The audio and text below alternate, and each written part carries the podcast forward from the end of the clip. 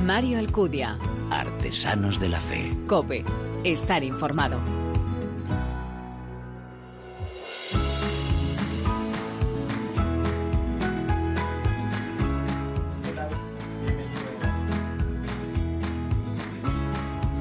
¿Qué tal? Bienvenido a esta nueva entrega, la decimoctava ya de Artesanos de la Fe en cope.es, un espacio en el que te ofrecemos cada 15 días esa mirada diferente a la vida desde la fe, un espacio donde se da en la mano el testimonio, la lectura y la música, elementos esenciales en esa imagen de la Iglesia joven a la que nos convoca el Papa, capaz de dar testimonio con el corazón, con la palabra y con las manos. El presidente de Caritas Internacional y arzobispo de Manila, Luis Antonio Tagle, hace una invitación en este tiempo de Pascua a encontrarnos con otros y caminar juntos para poder ser uno.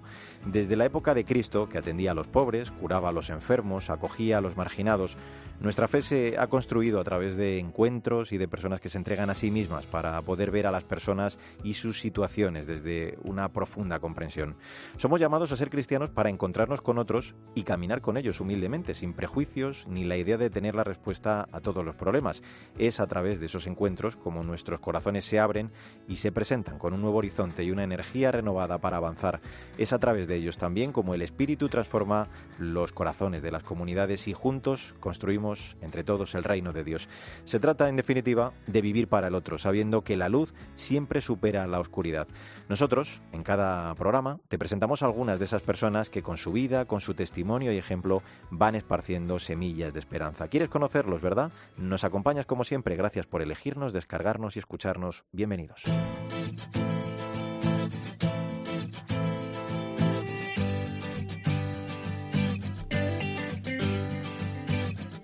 Los casos de acoso escolar son muy numerosos. Son noticias eh, pues, las que sufrimos. El fenómeno no es nuevo. Si bien es cierto que afortunadamente, gracias a la conciencia de la sociedad, eh, los hechos cada vez pasan menos desapercibidos. El Papa se ha referido, de hecho, al bullying como un tipo de violencia contra los más débiles, como obra de Satanás. Se trata de una de las manchas del pecado original, porque agredir al débil es obra del diablo. Francisco dice que se puede comprender que uno se enfrente a otro que es más fuerte. Puede ser la envidia lo que lleva a ello, pero ¿y con los más débiles? ¿Qué es lo que hay detrás y dentro de una persona?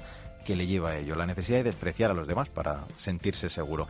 Esta preocupación por el sufrimiento de esos chavales ha hecho que, a petición del pontífice, surja en el Vaticano el Observatorio Internacional del Ciberbullismo. Su objetivo no es solo recoger información, ¿eh? sino ayudar a los gobiernos y a las familias a poner en práctica propuestas concretas contra el bullying, una auténtica epidemia mundial. Detrás de su gestación está también la Fundación Pontificia Escolas Ocurrentes, impulsada por Francisco. Y es que el mundo necesita también en las escuelas bajar ese nivel de agresión. Urge la ternura, la escucha y el diálogo. Sandra Madrid, muy buenas. Hola Mario, pues al menos dos estudiantes por aula sufren acoso escolar o violencia en España. Muchos de ellos lo sufren en silencio ya que tienen miedo a contárselo a sus familiares o amigos.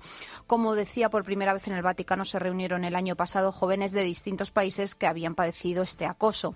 Así, escolas, junto a la Fundación Carolina, se han sumado para hacer un observatorio internacional, no solo para recoger información, sino también para ayudar a los gobiernos y a las familias a poner en práctica propuestas concretas para superarlo. Bueno, y en nuestro programa vamos a conocer precisamente a uno de los chavales eh, que ha sufrido ese acoso, que, ha podido eh, superarlo, gracias en parte, Sandra, a la ayuda de escuelas ocurrentes. Así es, se llama Manuel Martínez, tiene 17 años y con tan solo 12 sufrió este acoso en el colegio en el que cursaba primero de la ESO. Los chicos de su clase se burlaban, se reían de él, le insultaban. Todo esto lo sufrió Manuel durante dos años, momento en el que conoció la Fundación Pontificia Escolas Ocurrentes. Bueno, pues vamos a saludar ya a Manuel, al que agradezco mucho que nos atienda en este Artesanos de la Fe. hola Manuel, ¿cómo estás? Hola, buenas tardes, muy bien. Oye, ¿cómo comienza y, en qué consistía este acoso del que estaba hablando Sandra? ¿Cuándo te das cuenta tú de que ese trato, esa burla por parte de tus compañeros era algo que, se había pasado de alguna forma de la raya? Pues realmente al principio todo iba bien, pero llegó un momento que, que ya era siempre todos contra mí y, y, me di cuenta de que no, no podía ser cosa mía porque yo lo intentaba y, siempre siempre o sea, siempre se ponían todos de acuerdo para para atacarme contra mí y y para hacer que yo me sintiese mal. Claro, y me imagino que el levantarte cada día para ir al colegio era un motivo de angustia, de saber lo que te esperaba cuando llegaras allí.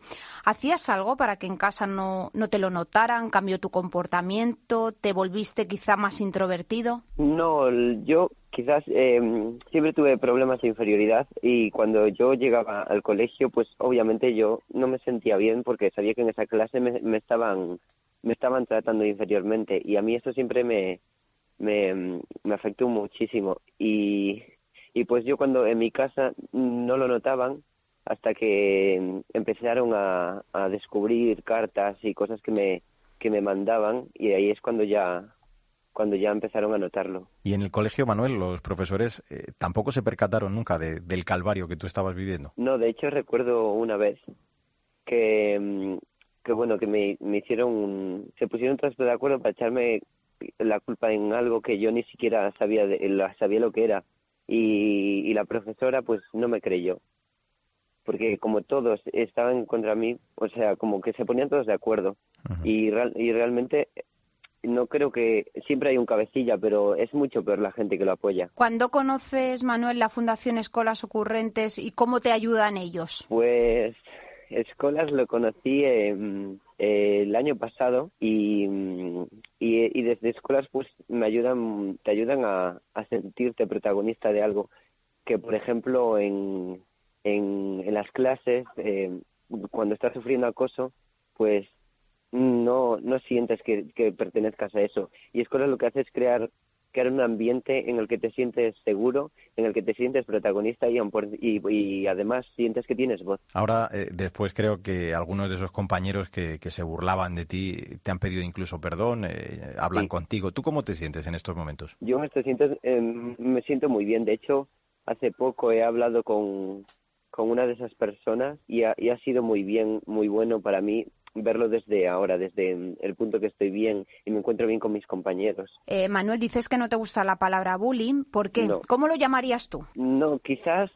no sé cómo llamarlo, pero es que bullying es como que me parece a mí como que sufrí algo demasiado fuerte cuando, cuando, porque yo creo que el bullying también afecta directamente a una persona, ¿no? Entonces, si tú te lo tomas de, de otra forma, quizás no deberías, o sea, me refiero, la personalidad de la persona es lo que lo, lo que más afecta al bullying. Y, y si yo hubiese tomado una personalidad más fuerte o quizás sí sería bullying, pero no, no me lo tomaría tan, tan mal. Se llame como, como se llame, ¿no? Se le ponga, pues en este caso también los calificativos que, que se quiera este acoso escolar.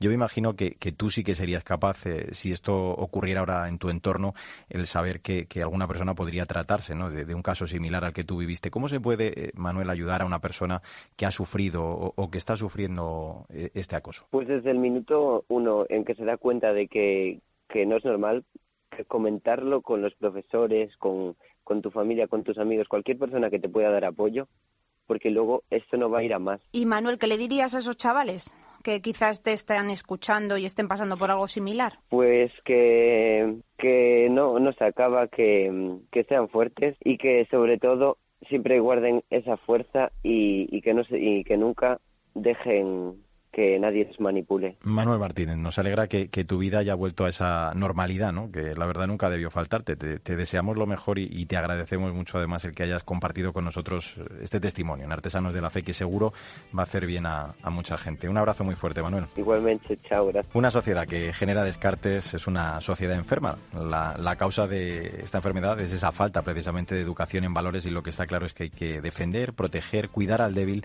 cercando estas agresiones y que el silencio no gane la, la, batalla, como contaba el Sandra Madrid.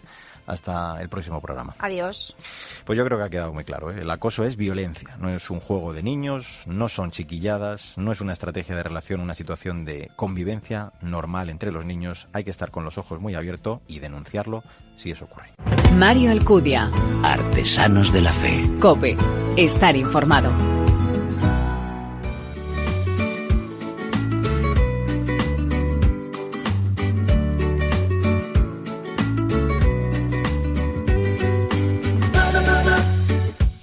Dice el Papa, al inicio de su mensaje para la próxima Jornada Mundial de las Comunicaciones Sociales, que desde que Internet existe, la Iglesia siempre ha intentado promover su uso al servicio del encuentro entre las personas y la solidaridad entre todos. Además, eh, señala que el ambiente mediático es hoy tan omnipresente que resulta muy difícil distinguirlo de la esfera de la vida cotidiana. Constituye una fuente de conocimiento, de relaciones hasta hace poco inimaginables. Bueno, sin embargo, esto ya lo sabes, conlleva algunos riesgos. ¿no? Bueno, pues nuestro siguiente invitado, Luis Javier eh, Moxó, eh, sabe mucho de todo ello. Acaba de publicar Enredados por Cristo, presencia, misión y propuestas de la Iglesia en Internet. Él es licenciado en Ciencias Religiosas y comunicador cristiano todoterreno en la red, con más de 25 años de experiencia en medios, lleva ya 13 como bloguero y además actualmente trabaja como profesor de religión católica. Esta obra de la que vamos a hablar refleja la experiencia de un comunicador cristiano en la red, investigando sobre las contribuciones de la Iglesia al desarrollo y sentido de Internet. Todo es fruto del trabajo científico que él realizó para hacer su tesis de licenciatura de Ciencias Religiosas en 2013. Un estudio que luego ha completado y, por supuesto, al que ha dado forma de una forma, valga la redundancia, tan interesante como la que acaba de poner negro sobre blanco en esta edición de Digital Reasons. Eh, Luis Javier Mosó, gracias por atender la llamada de Artesanos de la Fe. ¿Cómo estás? Muchas gracias a vosotros, Mario. Hoy es el primer capítulo, es una bonita reflexión. Dice que eres un apasionado ¿no? de la escucha clave en la comunicación de la fe, que no te consideras experto en nada, sino buscador, comunicador, a lo más testigo de una experiencia. Y tú por eso en esta obra precisamente lo que quisiste es contar con la colaboración de amigos comunicadores y periodistas cristianos, todos también ellos con mucha experiencia ¿no? en este ámbito. Pues sí, la verdad es que, que mejor que, que eso no me ha ayudado un poco también el enredarme también por Cristo, es un poco la causa y el sentido de, de este centro, de, de, lo que busco también en Internet y lo que comunico. Eh, yo me doy cuenta pues que en ese trayecto, en esa en esa aventura de, de la web, de Internet, pues eh, pues es fácil, por ejemplo, decir, ah, pues tengo tal amigo, tengo tal otro. No, pero es que lo principal es que nos une. O muchas veces lo comparo a cuando, por ejemplo, entramos en una embajada en otro país. ¿no? Te digo, encontramos a todos caras conocidas. Tenemos siempre tema de qué hablar. O sea, siempre estamos como en familia. O sea, es Cristo el que nos une. Si no nos une a Él y si no, y si no le llevamos dentro, ¿qué podemos comunicar los católicos, los cristianos? En este primer capítulo eh, hablas del origen del título, Enredados por Cristo, del que estás contándonos ya cosas. Fue también como titulaste además tu primer post para el portal Religión en Libertad, en el que colaboras eh, con tu blog Chat Vuestras Redes y haces una interesante reflexión eh, en este punto cuando dices que, que, la falta de presencia online de la Iglesia sería como un genuino ¿no? pecado de omisión, aunque eso sí adviertes que, que hemos de hacerlo, es verdad, ¿no? con prudencia, con oportunidad y con moderación, ¿no? Sí, no estamos yo estoy acostumbrado a ver de cualquier manera cualquier comunicación, incluso muchas veces lo vemos muy fácilmente por el tema del WhatsApp. Yo cuando, por ejemplo, mm, intento pues decir, oye, pues mira, es que esta información, pues la verdad es una fake news, es una, es una información falsa. Entonces, eh, a veces personas se molestan. Yo creo que no tenemos que tener ningún temor a la verdad.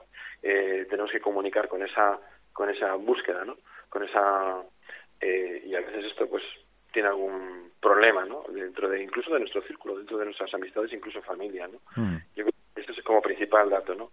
Eh, confrontarlo y sobre todo también, como decía antes, enredados, o sea, en, en un grupo en el cual nosotros nos podemos de alguna manera fiar o contrastar y sobre todo eh, eh, saber cuál es el origen de esa, de esa esa información. Como decíamos, eh, Luis, este libro proviene de una investigación, podemos decir para los que conocemos un poquito el mundo universitario, que ese primer capítulo sobre la presencia activa de la Iglesia en el mundo digital es eh, un estudio riguroso ¿no? del estado de la cuestión, es decir, del análisis detallado de cómo la Iglesia ha ido dando esos pasos necesarios, ¿no? desde el 93 hasta llegar a, esta presencia activa del momento actual.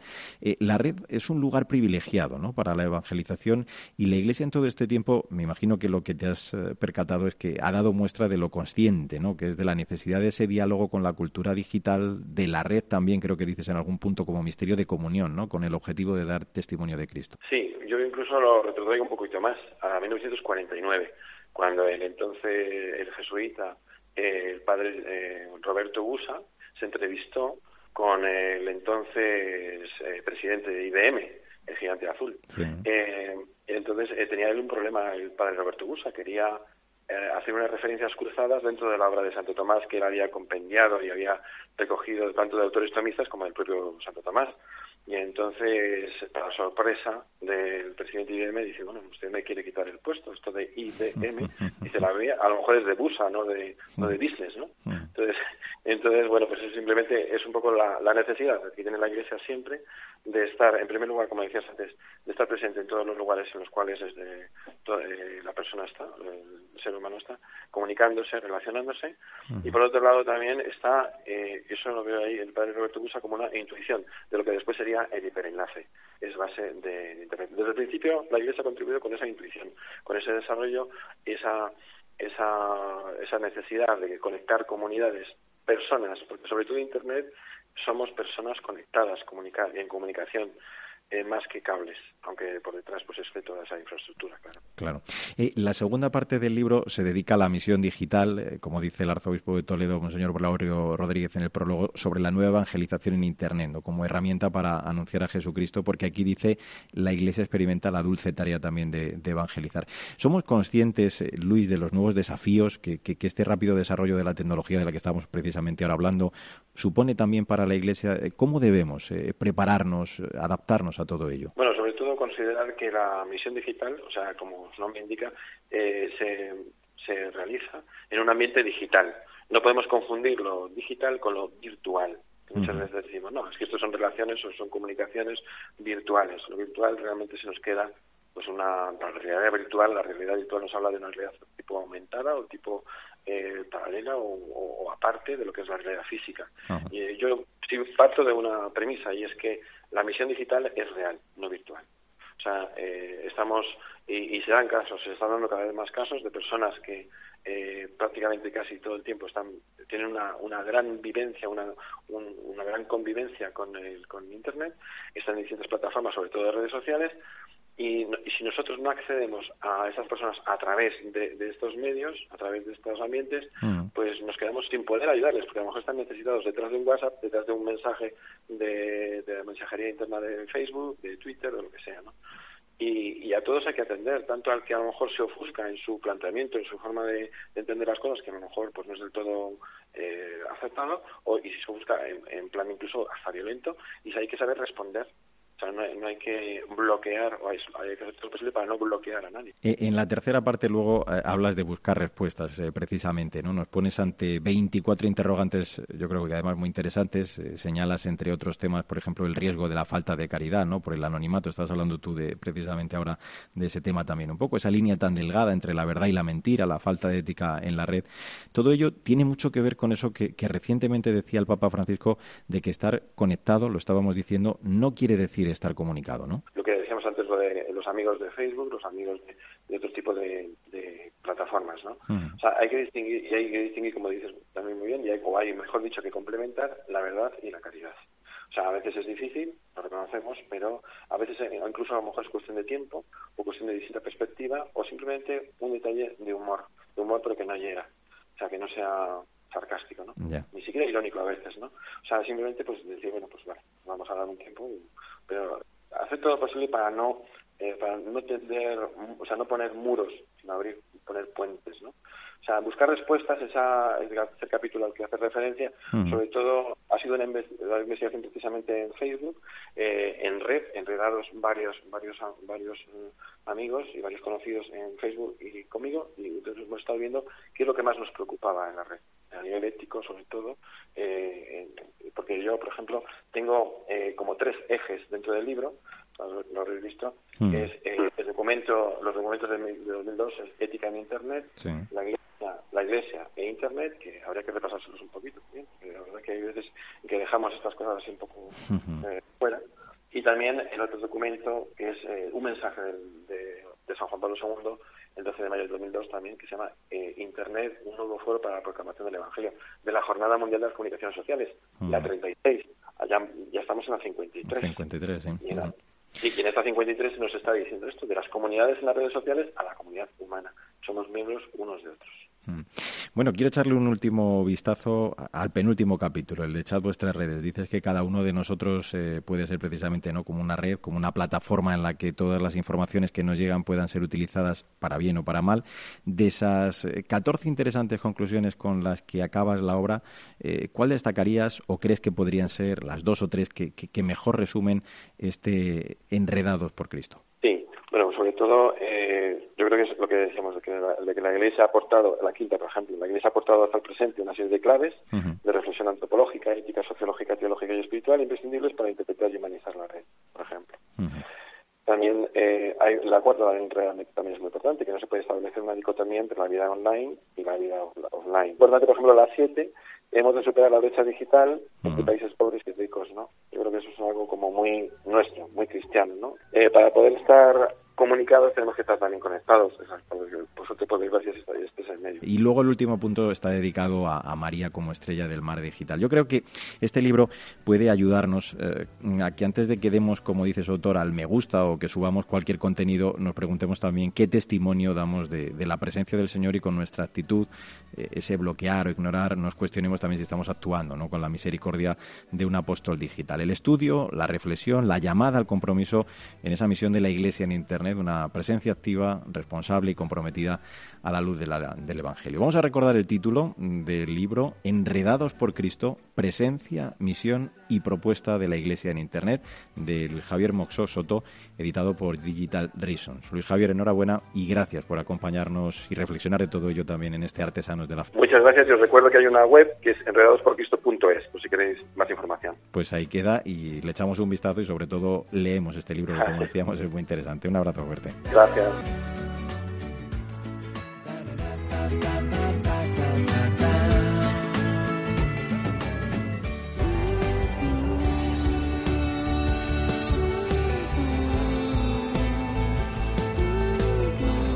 Mario Alcudia. Artesanos de la Fe. Cope. Estar informado.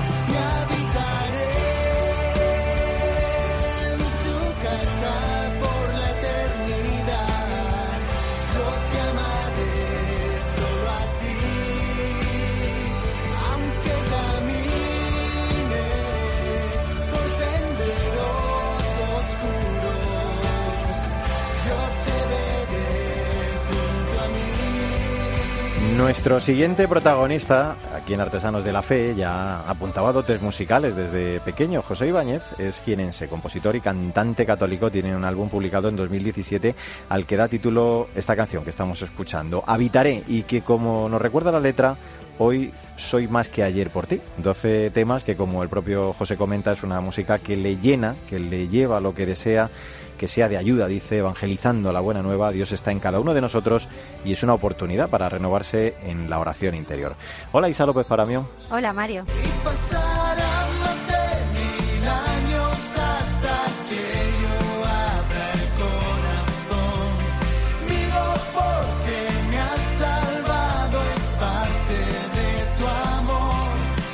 Es como el tema que estamos escuchando, Todo Fuego, ya que el Señor le ha encendido la llama en su corazón para no apagarse.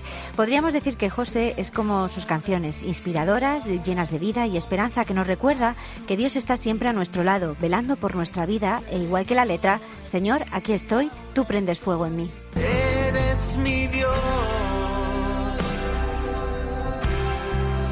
Lléname con tu amor.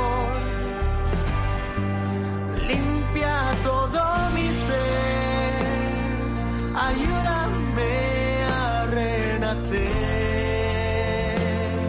Pues con esta canción, Eres mi Dios, le vamos a dar ya la bienvenida en este Artesanos de la Fe a José Ibáñez. José, ¿qué tal estás? Muy buenas.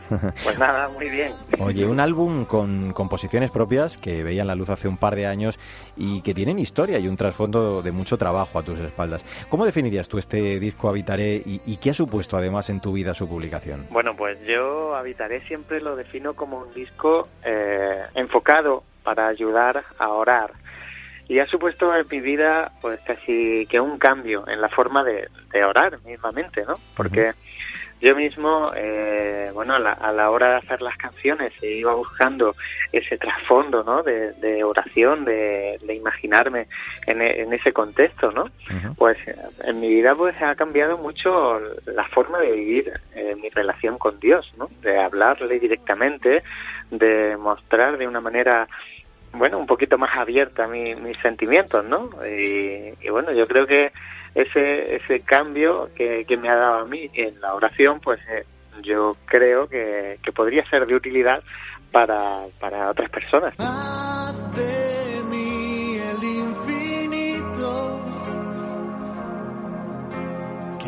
Se apague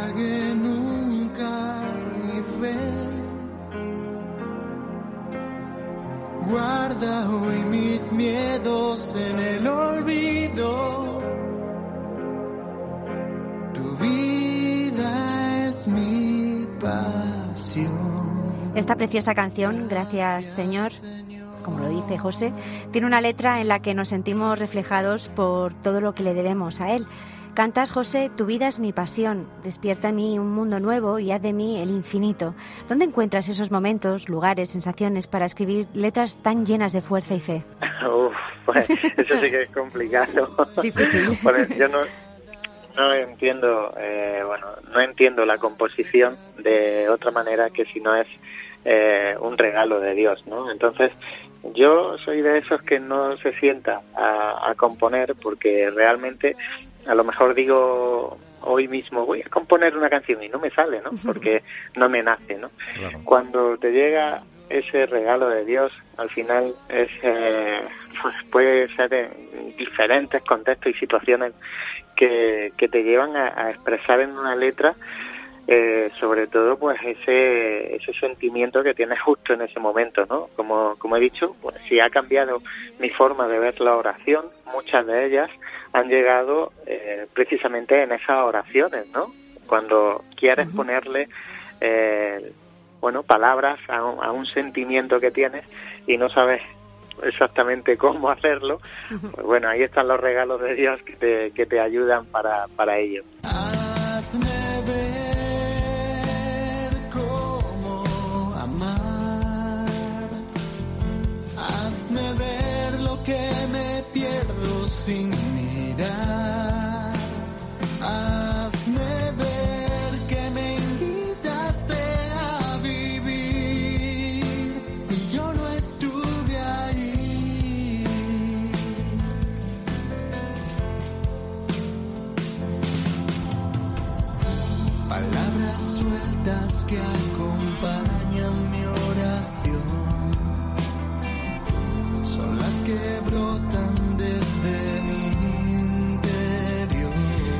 Estaba pensando que esto que nos decías hace un instante, esta necesidad de que el Señor te haga ver, ¿no? Cuando le cantas, cuando compones desde tu interior, pues eh, también hay que pedírselo cuando amamos, ¿no? Cuando hacemos cualquier cosa. Has comentado que hubo una etapa, José, en tu vida que dejaste a un lado, tu vida parroquial, que, llegó otro estilo de vida, otros compromisos, eh, giras musicales, ¿no? Conciertos, viajes. ¿Tú cuándo te diste cuenta que ese camino no era el que querías? O sea, ¿cuándo te dijiste que, que, había que retornar a aquella vida que de verdad era la que te llenaba y que te lo había dado todo? Pues eso llega mm, de manera inesperada, como llegan las buenas cosas. Entonces, eh, bueno, un día justo antes de, de, salir a un concierto, que me habían llamado para, para un festival, pues sentí la necesidad, no sé bien cómo, de volverme a casa en ese momento que, que achacas ese, ese sentimiento o ese pensamiento, pues bueno, a, una edad más joven, ¿no? o a pensar las cosas de otra manera.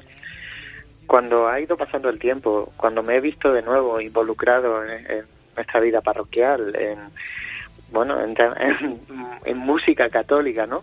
Entonces he ido comprendiendo con el paso del tiempo de que eso no fue casualidad, ¿no? Y que ese, ese pensamiento que a lo mejor no supe interpretar en ese momento y me empujó a hacer eso, ciertamente era el empujarme al camino que, que, Dios en ese sentido pues tenía, tenía guardado para mí, ¿no? y, bueno, fue una forma de, de darme cuenta ha sido un proceso largo para darme cuenta de esto, ¿no? Porque conforme iba haciendo cosas en la música católica veía que más me llenaban a mí, que más ayudaba a los demás.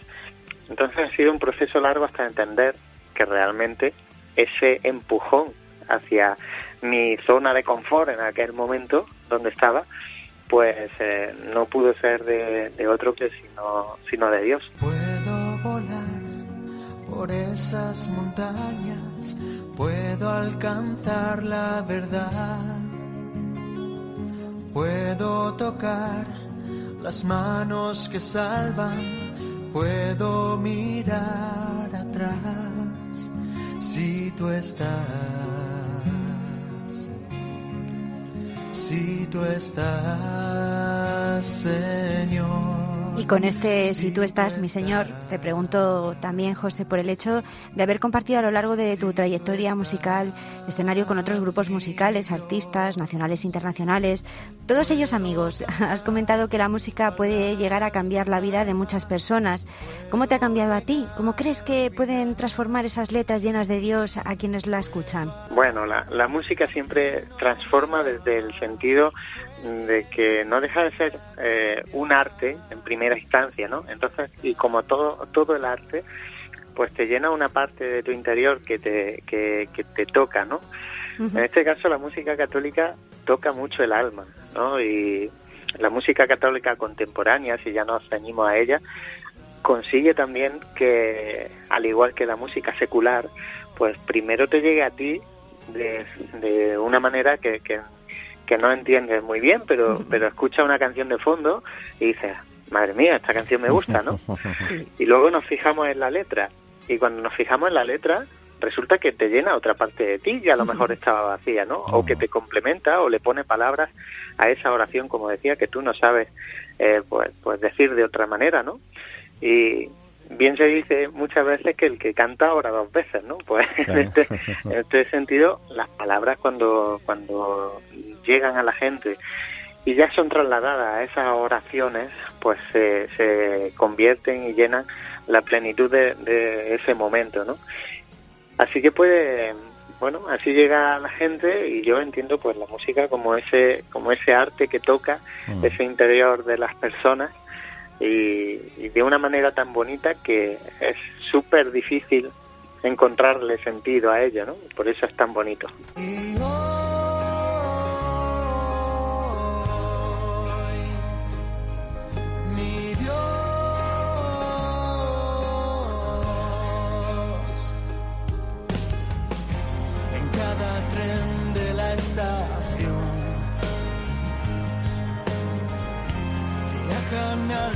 Sin un rumbo y sin valor. Venimos a ofrecer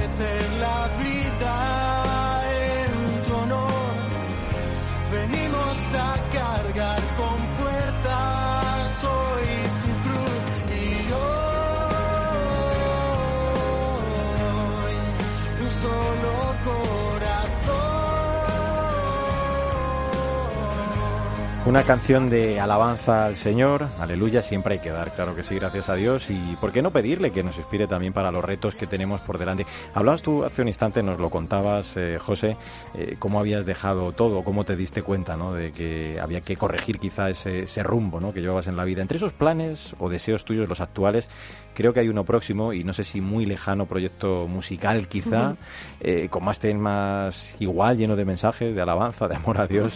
No sé, vamos, lo que te estoy preguntando es si hay alguna sorpresa o avance que puedas darnos, vaya. bueno, alguna habrá, alguna habrá.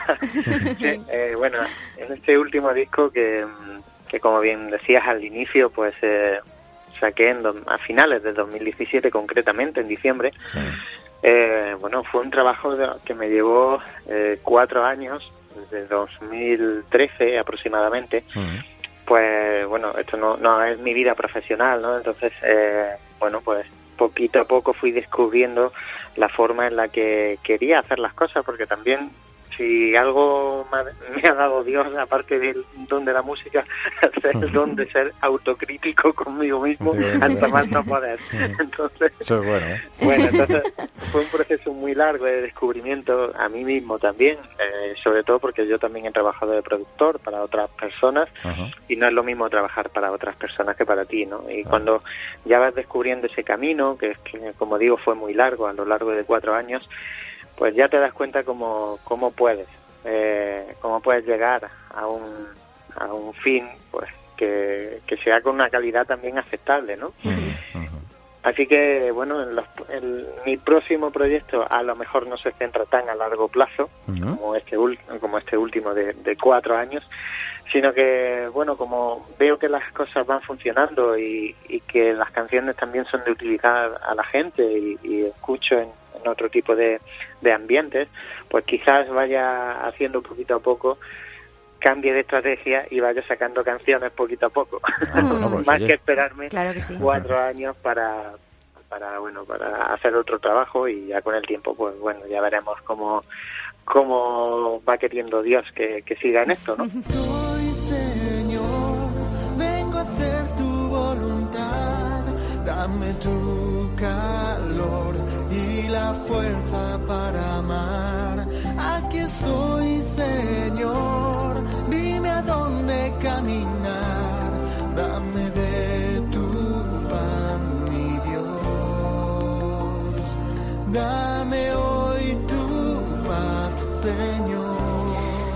Aquí estoy, señor, dice nuestro invitado de hoy, eh, que quiere seguir estando y poniendo sus talentos musicales al servicio de la evangelización. Yo anotaba de esta entrevista, la verdad, cosas muy interesantes. Él decía que componer es un regalo de Dios, que es imposible poner palabras sin la inspiración del Señor, ¿no? Y todo para tocar el interior de, de las personas. La verdad que han sido cosas estupendas las que hemos podido escuchar en esta charla. José Ibáñez, eh, muchísimas gracias por este tiempo que has compartido con nosotros en Artesanos de la Fe y te deseamos de todo corazón, pues eso, que vayamos eh, escuchando poquito a poco ya esos temas, quién sabe de luego un proyecto que pueda juntarse todo en un disco, pero que poquito a poco nos vayas filtrando y dejando casi como gota a gota. Toda la suerte del mundo, ¿eh? Y un fuerte abrazo, de verdad. muchas gracias a vosotros también creo que en nombre de todos los que hacemos música católica pues por, da- por darle también difusión que, que es importante que la gente conozca que se hacen cosas modernas también en, en la música católica no Mm, Claro que ya sí. lo creo. Pues eh, a ti también, Isa López Paramio. Muchísimas gracias y hasta la próxima. Gracias a ti, Mario, y hasta la próxima. Una vez más llegamos con la música al final de esta nueva entrega de Artesanos de la Fe. Nuestros invitados nos han demostrado una vez más que no faltan noticias buenas, que vale la pena contar, que dan esperanza, personas que entregan lo mejor de sí, que dan testimonio de la belleza, del servicio, de la generosidad. Como dice el Papa en su última exhortación, Cristo vive. Son misioneros valientes que testimonian con su vida el Evangelio, que no solo hablan de la verdad, sino que además la viven, que son capaces de ir contracorriente y además en todo momento y circunstancia comparten con quienes estamos a su lado la fe que el Señor les ha regalado. Como siempre te digo, no olvides que el arte de la vida es el camino que debe conducirnos a Dios. Te espero en nuestro próximo programa.